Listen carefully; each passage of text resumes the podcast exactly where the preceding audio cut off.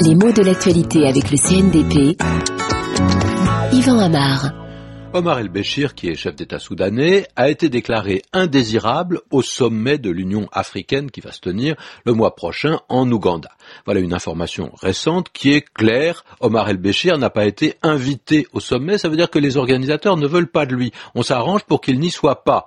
Le sens du mot est facile à comprendre. Indésirable, on ne peut pas le désirer. On peut dire également qu'il n'est pas bienvenu. Tout ça pour dire, quelles que soient les formes qu'on y mette, hein, que l'accès lui est interdit. On voit bien que le mot vient d'un langage diplomatique où l'on sait dire les choses avec les formes sans en avoir l'air. Hein. Indésirable, n'est-ce pas charmant? On ne désire pas votre présence. Alors attention, dans le cas contraire, on ne saurait employer l'inverse de cet adjectif. On ne dit pas de quelqu'un qui est bienvenu qu'il est désirable. Oh, le mot existe, hein, mais avec un sens différent, un écho plus amoureux, souvent même plus sensuel. On est désirable quand on donne envie, quand on excite le désir. Mais alors, comment dit-on dans ce fameux langage diplomatique que quelqu'un est bienvenu?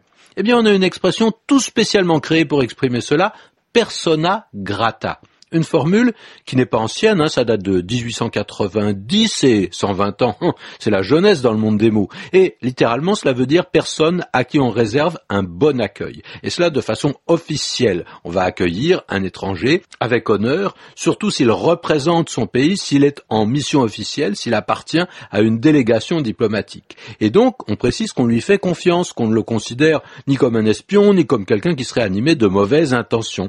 Mais ces choses peuvent changer et la persona grata peut devenir parfois indésirable. Alors pour exprimer cela, on va utiliser l'origine de la locution. Son origine, elle est latine. Et on va garder un souvenir de cette grammaire latine. Alors bien sûr, on peut dire en bon français que quelqu'un n'est pas persona grata. C'est usuel. Mais on peut dire aussi qu'il est persona non grata, on garde la négation à la latine. Est-ce que c'est une cuistrerie?